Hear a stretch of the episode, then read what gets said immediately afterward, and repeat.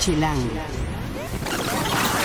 A ver, pues escuchas, ustedes han vivido una situación así. De pronto eh, se sientan con su novia, con su chava, con su esposa o con su esposo, con su señor eh, y toman una... Tienen que llegar a esta difícil discusión de, mira, la cosa está así, vamos a tener un hijo y la neta es que yo, que soy la mujer, gano más dinero que tú, entonces, ¿qué te parece si el que se queda con los hijos eres tú? Tan. Esa discusión ha generado que haya un cambio de roles en la ciudad, eh, cosa que ha pasado en todo el mundo, y ahora los que habían sido educados para ser amos del universo tienen que convertirse en amos de casa. De esto vamos a hablarles esta semana en el podcast de Chilango, además de nuestras recomendaciones para el fin de semana, dos películas que ya vimos, que ya les habíamos platicado de una de ellas, El secreto de Adalín y de la sal de la tierra, un documental que les vamos a decir por qué vale la pena verlo. También les hablaremos de teatro, eh, una temporada corta de Un corazón normal en el Teatro Aldama. Eh, de una exposición fantástica que yo muero de ganas de ver, que se llama Diseño japonés hoy en 100 objetos en el modo en la Roma, y además del estreno de Acapulco Shore. Sí, señores, viene de regreso y dicen que las cosas se van a poner aún peor. Todo esto y mucho más en el podcast de Chilango. Chilango. Cine, conciertos, restaurantes, antros, bares, historias de ciudad, sexo, teatro, humor. Haz patria y escucha Chilango. Este podcast es presentado por Modelo Especial y Negra Modelo.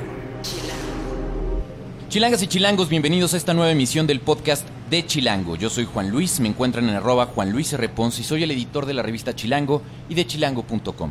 Encuentren cada martes un nuevo podcast en chilango.com diagonal podcast o suscríbanse en TuneIn, en Mixcloud o en la aplicación podcast de Apple. Les recuerdo nuestras redes, estamos en Twitter, en Instagram y en Vine, en arroba chilango.com, en Facebook, en Chilango Oficial, en YouTube como Chilango y en Foursquare como chilango.com. Toda la conversación, todo lo que nos quieran decir, por favor, ya saben, ya, te, ya saben el, el hashtag. Es Gatito Podcast Chilango. Y bueno, seguramente están escuchando hoy algo diferente. Pongan atención en el audio, chequen que oyen distinto en este podcast. Sí, muchachos, son pájaros pajaritos, gente que platica. Y eso es porque nos encontramos en el jardín de Grupo Expansión. Esta vez estamos grabando el podcast al aire libre. eh, en un pequeño experimento para ver qué tal se oye y en este asunto de aprovechar que son días en que no está lloviendo y que está saliendo el sol. También tiene que ver con que nuestra sala de grabación está en remodelación, eh, pero hagamos de cuenta como que eso no se los conté. Y bueno, en esta ocasión está justamente Gaby Gutiérrez, que está siendo parte de este proyecto del de sacar el podcast a la luz, ¿no? y, y bueno, Gaby eh, escribió un tema que, como les contaba yo al inicio, eh, está bastante interesante y ha sido, ha levantado, digamos, lo que viene siendo la ámpula, ¿no? Sí, sí, sí. Eh, porque eh, este es un país en general, y yo creo que dentro de todo, o en menor medida, esta ciudad lo es un poco menos, pero sigue siendo un país muy machista. Claro. Tenemos una educación muy machista que viene no solamente generada por los propios hombres, sino también por las mujeres que educan eventualmente a esos hombres, ¿no? Eh, y bueno, llevamos un artículo en la revista Chilango de este mes que ya está a punto de salir de circulación, así que cuando oigan esto, córranle a comprarlo. Eh, porque ya esta es la última semana, yo creo, que está en circulación. Y habla de los amos de casa. Estos hombres que estaban educados para ser los amos del universo, que tenían grandes expectativas, un coche como el que se oye ahí justamente, eh, en conseguirse un deportivo, en ser el soporte de su familia, en ser el soporte de, de un entorno familiar que incluso abarcaba hasta los papás, ¿no?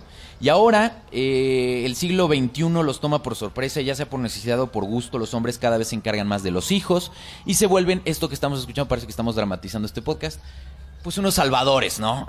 Eh, unos salvadores de- del hogar mientras las esposas salen a trabajar. Cuando te platicábamos justo de este tema y cuando hablábamos en las primeras reuniones para poder hacer este reportaje, decíamos, bueno, ¿qué tanto las mujeres hoy en día, hemos visto en todas partes del mundo, es un fenómeno que está pasando? Donde la mujer gana más que el hombre y entonces tienen una plática que me imagino no debe ser fácil, en donde le dicen al inicio, pues sabes qué, a ver, este, resulta que nuestra relación pues está muy bien, pero yo, mujer, gano más que el hombre. Y la neta es que no nos conviene que yo me salga de trabajar cuando tenemos hijos. Más o menos así está pasando en México. Sí, bueno, antes que nada, hola chilangos. Y sí, claro, este es un fenómeno que cada vez se, se ve más, eh, pero todavía no lo alcanzamos a visibilizar porque los hombres les da todavía un poquito de penita. Entonces te dicen cosas como que me dedico al comercio, vendo cosas, tengo business, ¿no? El famoso bisnearle. Pero la realidad es que la mayor parte de su tiempo se encargan del hogar y creo que está muy bien y que al final es una decisión muy, muy personal y no habría razón o lugar para la crítica o el juicio. Si, esto, si esta fórmula está funcionando bien para las parejas, no hay escrito en ninguna piedra que tenga que ser que el hombre salga a cazar y la mujer se quede con los chamacos. Ellos al final también están explorando su paternidad. Pero eso no está, no en una piedra, pero no está eh, grabado en nuestro ADN, nuestra Claro. forma cultural, en, en nuestra idiosincrasia, vamos. Sí, sí, sí, no, no está grabado, pero pareciera que lo estuviera, ¿no? Por ejemplo, los que más se oponen a este tipo de modelos son los papás de las mujeres. O sea, eh, ellas están muy dispuestas, son ejecutivas, estudiadas, viajan, entonces no tienen tanta bronca con encargarse económicamente del hogar, pero los primeros que se paran de pestañas generalmente son los papás de ellas, porque automáticamente viene la etiqueta es un mantenido. Así, Claro. ¿no? Este sonido, efecto de sonido dramático. Tan, tan. Este, pero la realidad es que si estamos diciendo eso, entonces ¿qué? Las mujeres que se encargan de lo, del hogar también son mantenidas. O sea, creo que estamos siendo muy parciales en nuestra forma de ver las cosas y en nuestra insistencia de etiquetar qué está bien y qué está mal. A ver, pues escuchas, ustedes hacen eso justamente. El, ustedes conocen casos de gente eh, que decide, ¿sabes qué? Nos conviene más que la mujer sea la que se quede en casa. ¿Cómo lo toman? ¿Cómo lo viven? Recuerden que el hashtag es Gatito Podcast Chilango. Nos encantaría saber más sobre eso y cómo lo ven ustedes. Porque, porque eh, pues bien lo dices, o sea, no tiene que ver con un asunto de ser mantenido como tal. Lo que pasa es que en México se, se, ha- o sea, se ve normal, quizá, y a mí me, me- me agobia mucho este término de la normalidad, ¿no? Sí. Pero quizá lo más común es eso, que, que la mujer eh, se quede en casa o haga un trabajo de medio tiempo o haga mil malabares para poder sacar a los hijos adelante, educarlos y bla, bla, bla, mientras el hombre teóricamente gana más. Ahora, eh, entonces hay una especie de pena, como tú me decías, de como de vergüenza social Sí. de decir, pues sí, la neta es que sí lo hago, pero fuera de esa pena, ¿cómo les va? Siempre queda, me parece, un poco el gusanito del hombre de decir, chin, quizá yo debería de estar proveyendo, este, Estoy fallando como hombre. Sí, yo creo que lo tienen como muy interiorizado, no, no es algo que griten a los cuatro vientos, pero al final la realidad es que en la práctica les funciona y está funcionando bastante bien. O sea, porque en todos los casos que entrevisté, no querían dejar a los niños en la guardería a tiempo completo, ¿no? Y entonces si saca las matemáticas de quién gana más, pues convenía que ellos se quedaran. O bien, porque están buscando trabajo, que también es una situación muy dada, ¿no? Este, en México creo que el tiempo promedio para encontrar trabajo es de seis meses. En los casos eh, que entrevisté, uno tenía, por ejemplo, más de un año. Entonces, digamos que fue orillado por las circunstancias, pero les está funcionando y son padres cariñosos que están presentes y creo que eso también está muy bien porque generalmente la carga de, de la maternidad la tenía la mujer y los padres quedaban un poco exentos, ¿no? Ni siquiera cambiaban pañales hace 20 años, por ejemplo. Y hay más involucramiento y creo que también vale la pena. Mi mamá siempre dice eso justo. eh, no, pues es que si tu papá no cambiaba un solo pañal. Sí, ¿no? claro. Y ahora los nuevos papás, o los papás más recientes, no solamente hacemos eso, sino muchas otras cosas más. Pero piénsenlo ustedes, eh, chilangos y chilangas. La verdad es que imagínense en una situación así. A lo mejor ustedes ya la han vivido. ah, en una de esas no, no están viviendo esta situación de la que nos cuenta Gaby, pero son, por ejemplo, papás divorciados, ¿no? Y tienen esta cosa como de eh, los choques incluso de género, algo que cuentas incluso en el reportaje. Eh, que, ¿Cómo le hace un papá hombre cuando está, cuando su hija o sus hijas le tocan, no viene con nadie más, no Sí. tiene pareja, y entonces tiene que ir en un centro comercial al baño, por ejemplo, o llevarlas Sí. al baño? Sí, las tienen que meter generalmente al baño de hombres porque son contadísimos los baños familiares donde entran hombres, mujeres, niños. En, en México van, las llevan al, al baño de hombres y se les quedan viendo como pervertidos. ¿A dónde llevas a esa niña, no? A mí incluso me han parado. Gaby. ¿En serio? O sea, me, me- me- me ha- o sea, la- un- un- me acuerdo perfecto, me ha pasado dos veces. Señores de limpieza, de que están haciendo el baño, que me dice, oiga, usted no puede pasar con él. ¿Y sabes cuál es lo grave del asunto? Que entonces tu, tu chilanguita se friquea durísimo. Sí. Porque siente que está haciendo algo equivocado. O sea, le genera esta cosa como de decir, es que papá no podemos entrar a este baño.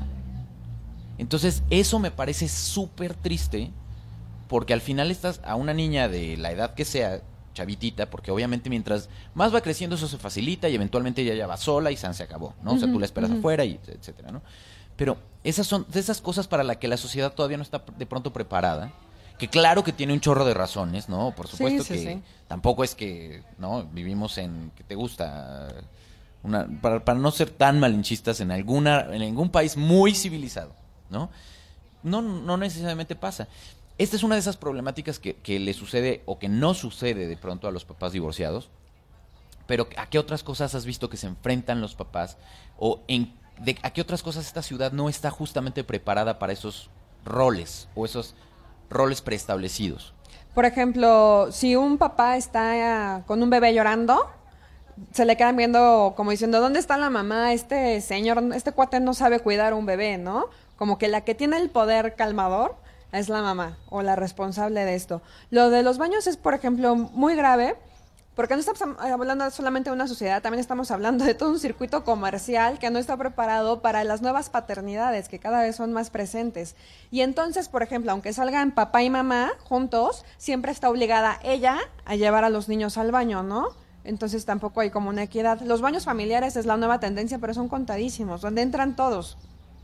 Eh, ¿Qué otro aspecto? Bueno, sobre todo el, el, asunto de salir del closet, ¿no? Y dejar de decir que tienes comercio o que vendes cosas, sino reconocerlo como, pues sí, me dedico al hogar y no tengo ninguna bronca con eso, que son los casos que, que entrevisté que a mí me parecieron muy valiosos. Cuéntanos así muy brevemente de estos casos.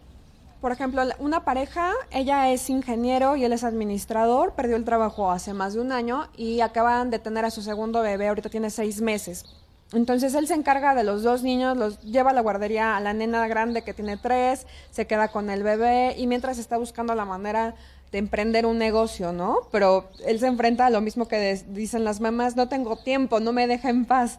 Este, el otro caso es de una pareja. Y ahí, perdón, ahí parecería como que entonces es un asunto temporal cuando dices quiere emprender Sí. un negocio. Es bueno, vamos a hacerle así mientras, Mientras o sea, todavía no están esto. en esta, como tú le decías, eh, obviamente en broma, salida del closet, ¿no? Sí, ¿no? O sea, todavía no está en este proceso de aceptación. Sí, claro, pero incluso hay gru- grupos de la sociedad que ni siquiera así lo perdonan, ¿no? Debería de salirse a vender chicles, aunque fuera, para llevar dinero a la casa. Pero bueno, el otro caso, el de Isaac y Carla, ella tiene, por ejemplo, un posgrado en mercadotecnia y él nada más estudió la preparatoria.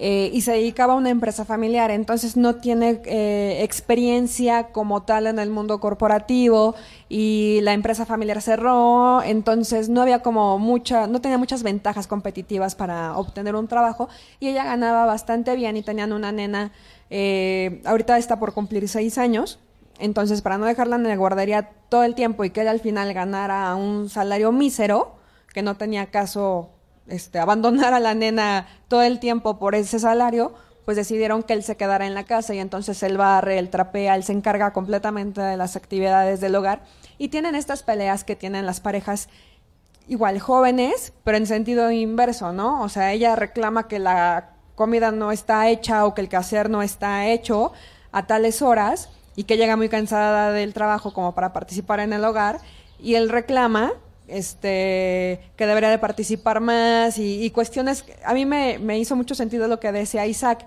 este donde decía si si el caso fuera al revés y yo te dijera que no tengo que participar en el hogar porque soy hombre yo sería un macho no Claro. entonces también ese, en ese sentido, y aparte sí vemos un poco el factor de dinero, el, el poder de decisión que te da el dinero, también funciona en estas parejas, ¿no? Y también tienen que buscar la negociación para que eso se equilibre. Y es que a poco no les ha pasado, eh, eh, hace poco lo estaba platicando yo con unos amigos, es real, o sea, eh, no- existe esta idea, pero no sé si soy yo, dime tú si, si lo ves así.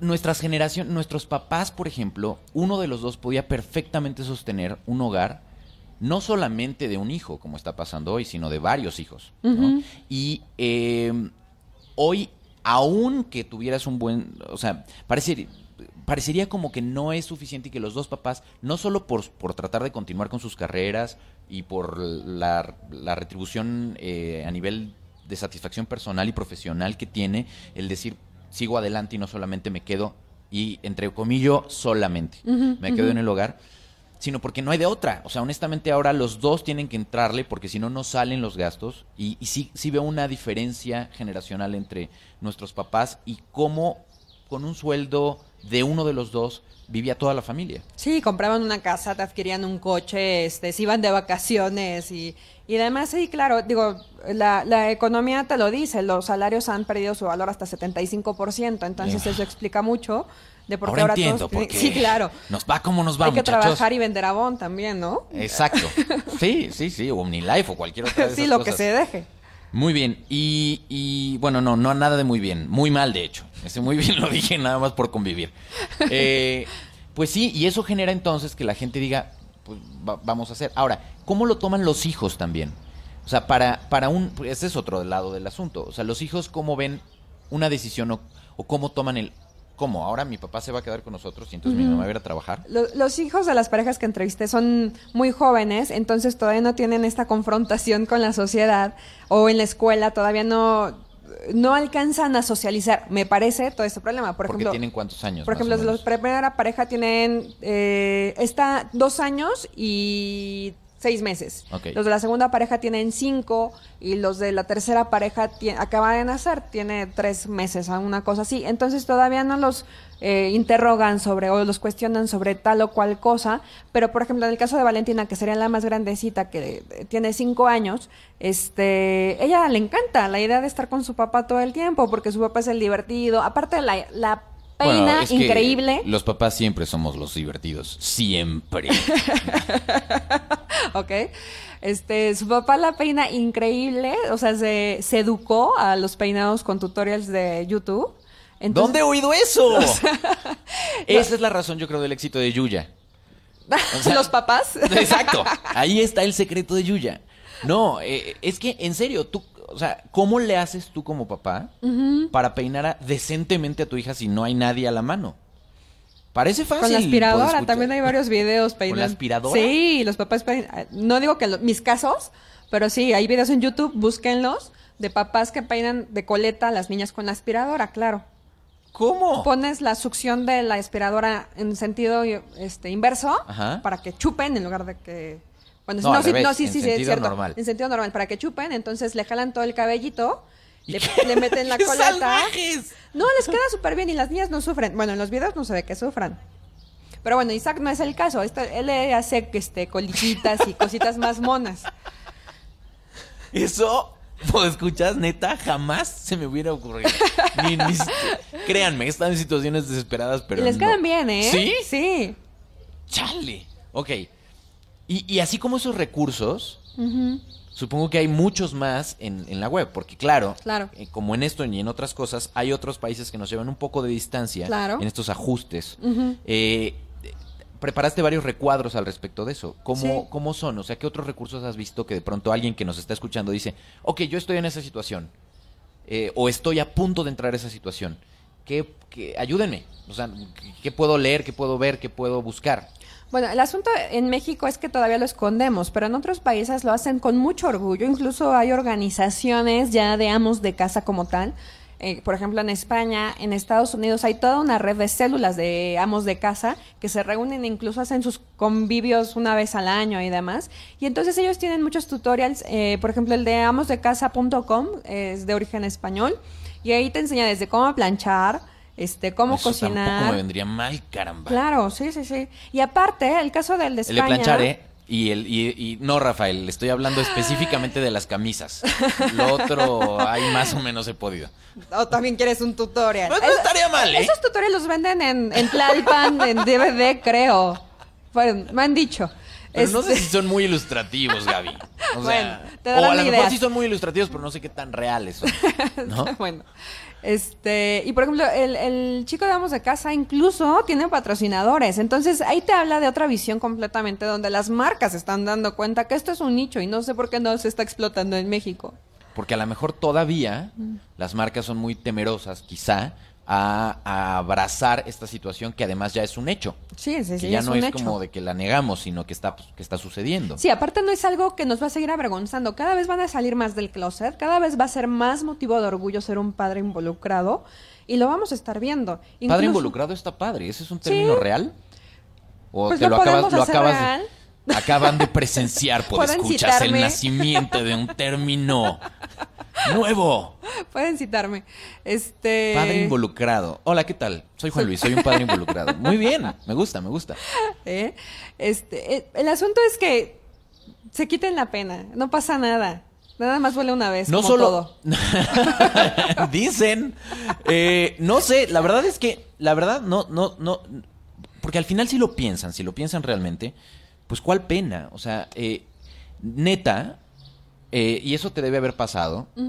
eh, mientras más conoces esas historias de papás que salen adelante, ya sea de papás solteros, de papás divorciados, de papás viudos, hombres que están saliendo y que están sacando adelante a sus hijos de pe a pa sin ayuda o con, o con ella, eso te hace valorar más todavía el rol de lo que la mujer ha hecho por décadas, ¿no? Sí, sin duda. Eh, no está nada fácil.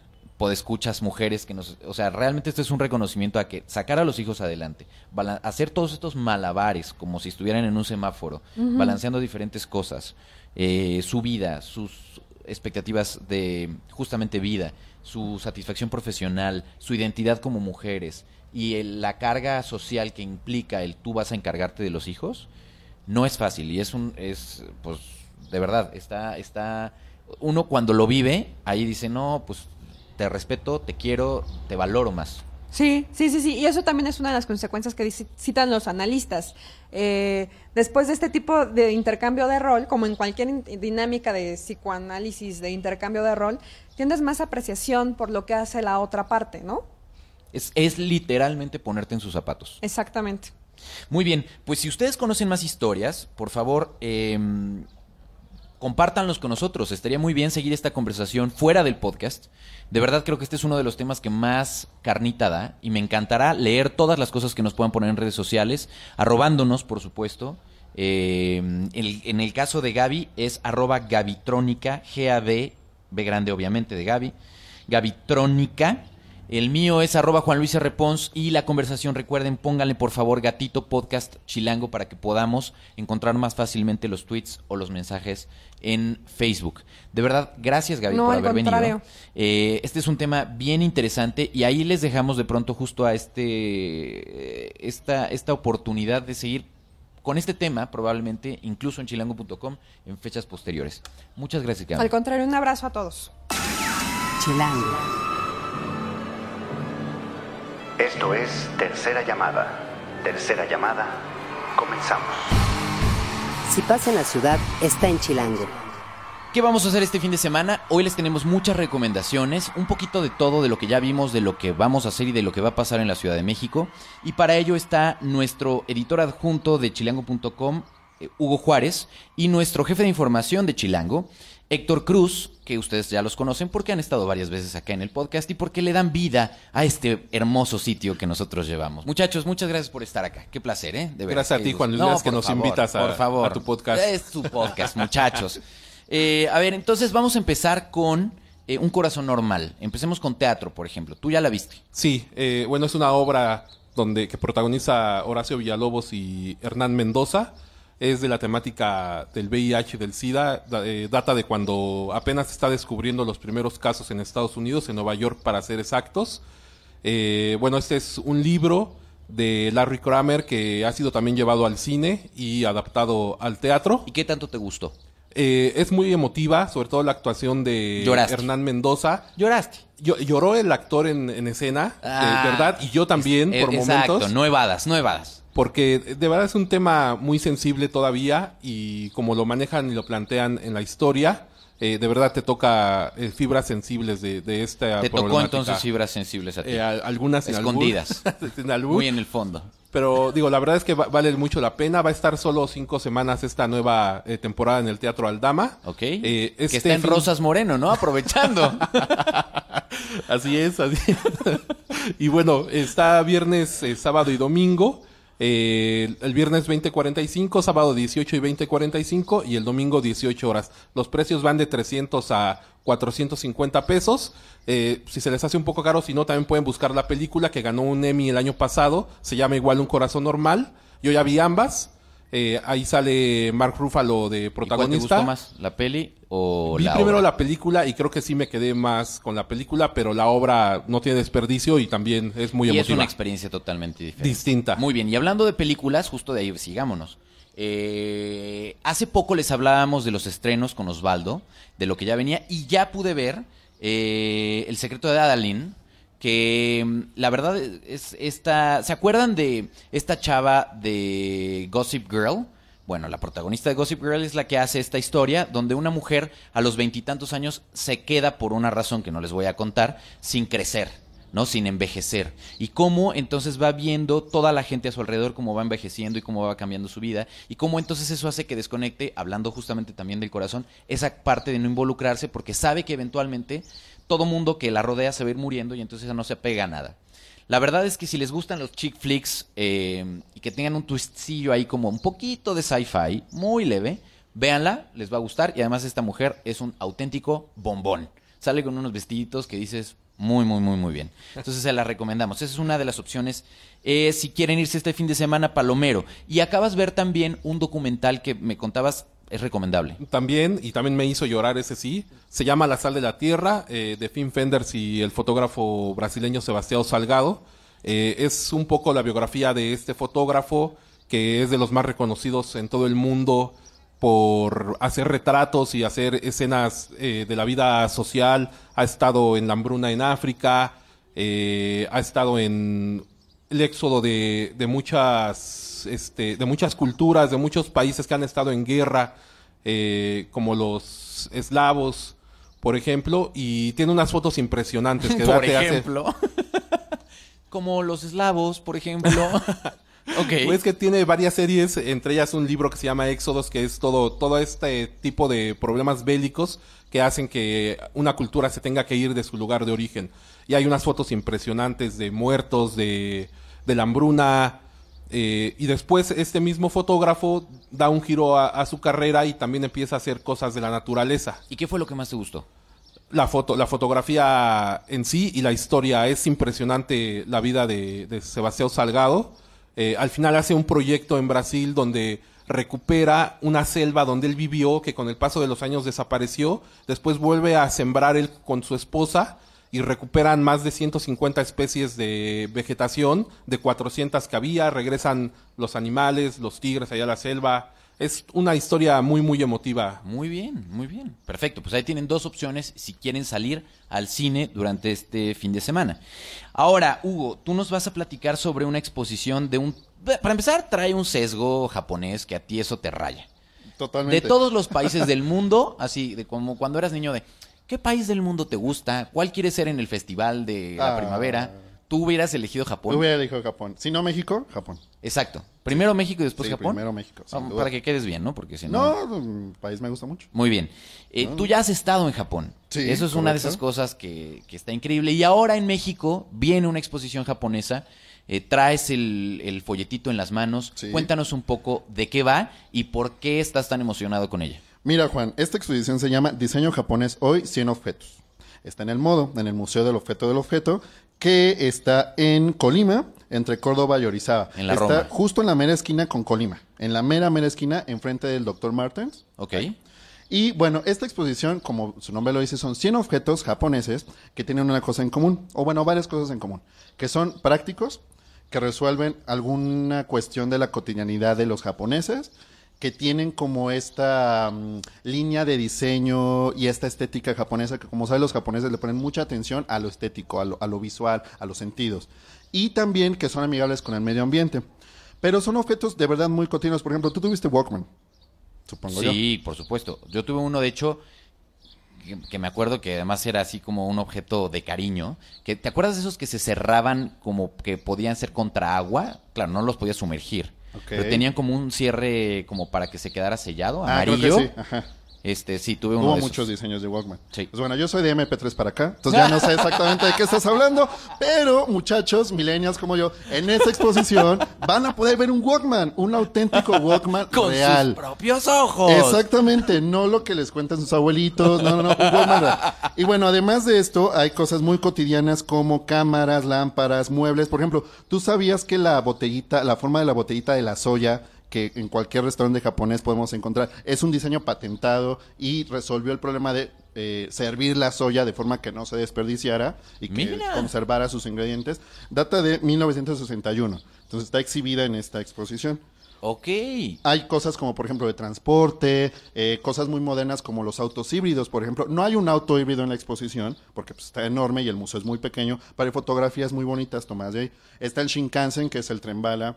Es decir, son estos objetos que de alguna u otra forma resolvieron algún, alguna situación, no problema pro- precisamente, pero que hicieron la vida como más cómoda de la gente. También tenemos utensilios de cocina, ollas para hacer el arroz, por ejemplo, que los japoneses son pioneros en esto, este, muebles, como te decía, ropa, hay como un vestido que literal como que lo aplastas, haz de cuenta como si fuera una lámpara china, de estas que son de papel que las expandes o las aplastas para cuando las, las quieras guardar. Igual hay un vestido así para mujer, que literal lo aplastas y como que se aplana todo y luego lo estiras y los- se lo puede poner la, la chica. Hay muchos objetos así. Hay muchos objetos Que así. los aplanas y, que luego los estiras. Exactamente. Entonces, Sobre todo- en este caso, Héctor se quedó con cara de. Ah, ¿sí?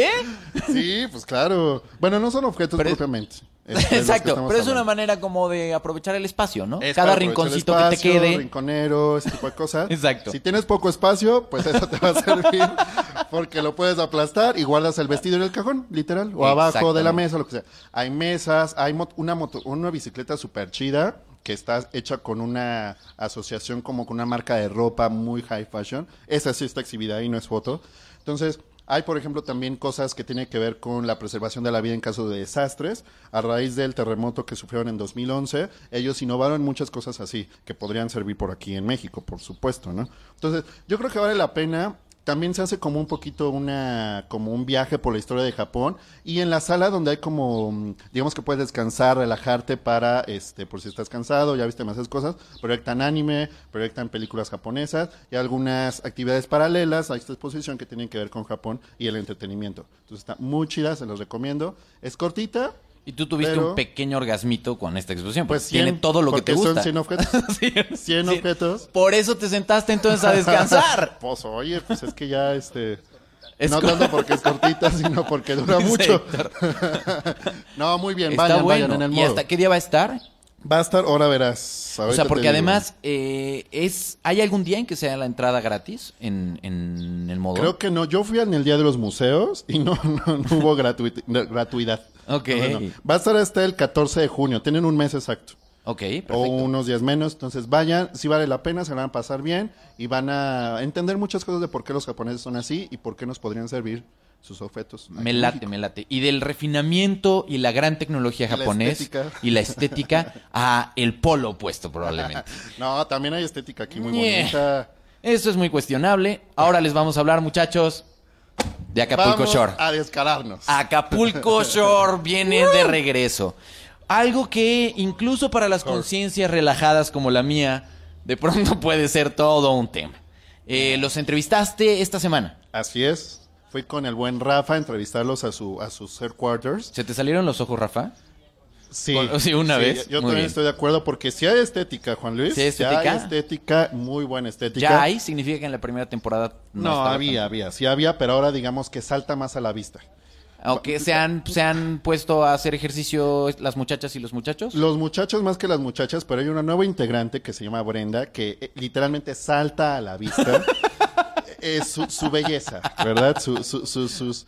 ba- ya bailó Brenda. Sí, entonces, bueno, eh, regresa en una segunda temporada, a pesar de que todo mundo según lo odiaba y no sé qué, Pues no, todo mundo al revés la ama y entonces por eso hacen la segunda temporada. A ver, es en que es como un placer perverso, un placer Sí, culpable. Sí, sin duda, sí. o sí, sea, so- solo, solo conozco una persona en este mundo que abiertamente podría usar una t-shirt de Acapulco Shore. Ah, supuesto. Acapulco Shore, iba a Shore. decir. Acapulco Shore. y es, eres tú sí, probablemente. ¿no? De hecho, sea, tengo una toalla de Acapulco Shore. eh, ah, o sea, sales los domingos a caminar por tu cuadra en Desnudo. toalla. No, no. No, la toalla la uso cuando termino de bañarme, pero sí, por supuesto. No hay. Pero- tenemos que, tenemos que trabajar mucho en ti, güey. O sea, ¿cómo, ¿cómo que te bañas con una toalla de Acapulco No, Shore? no me baño con ella, me seco con la toalla. No, obvio, pero lo que quiero decir es. Pues o sea, imagínate toalla, que llevas a alguien a tu departamento Ah. y entonces ve que hay una colgada, una toalla de Acapulco Shore colgada. Es una ¿Qué toalla. piensan, muchachos? Eso es, eso es un. Esas las saco cuando Pero es acércate especial. a decir eso, güey. ¿Qué? ¿Qué dijiste? Dice, dice, dice Héctor. Que Hugo tiene una toalla que dice él y otra que dice Acapulco Shore. Ya la de- para la de ella ya no me alcanzó, entonces usa la de Acapulco Shore. Exactamente.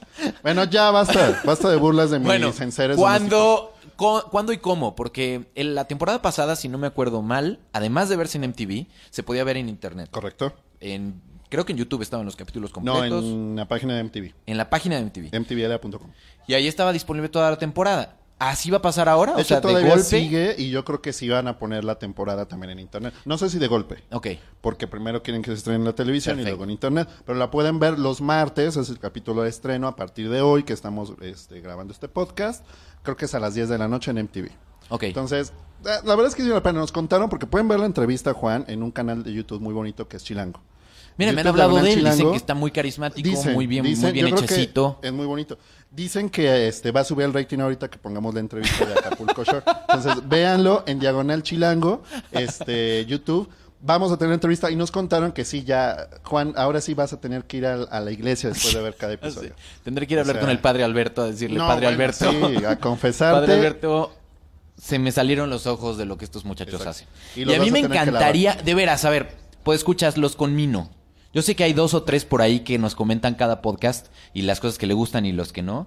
Eh, Roberto, te estamos hablando a ti también. a ti. Eh, pero porfa, cuéntenos qué piensan de Acapulco Shore.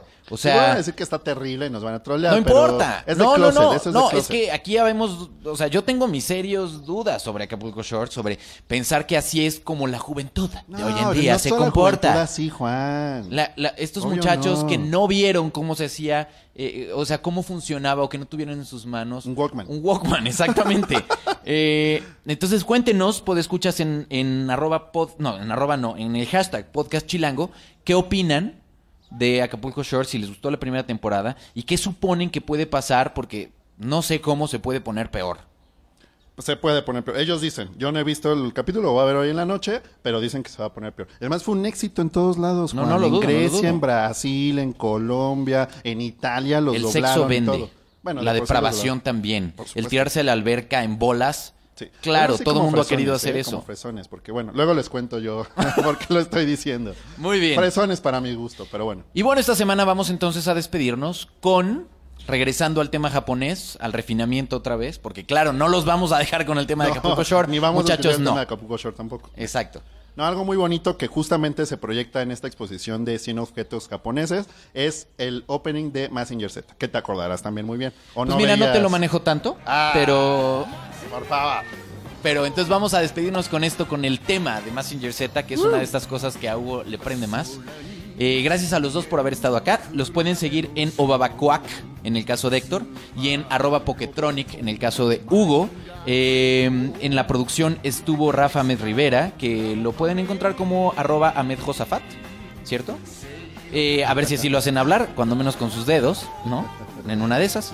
El diseñador de audios de Omar Morales. Hagan patria y escuchen Chilango.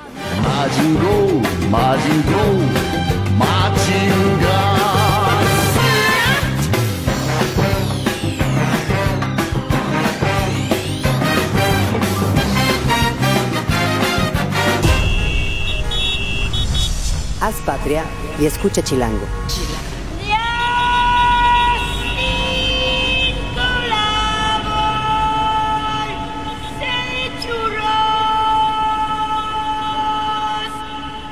Derechos reservados Grupo Expansión 2015.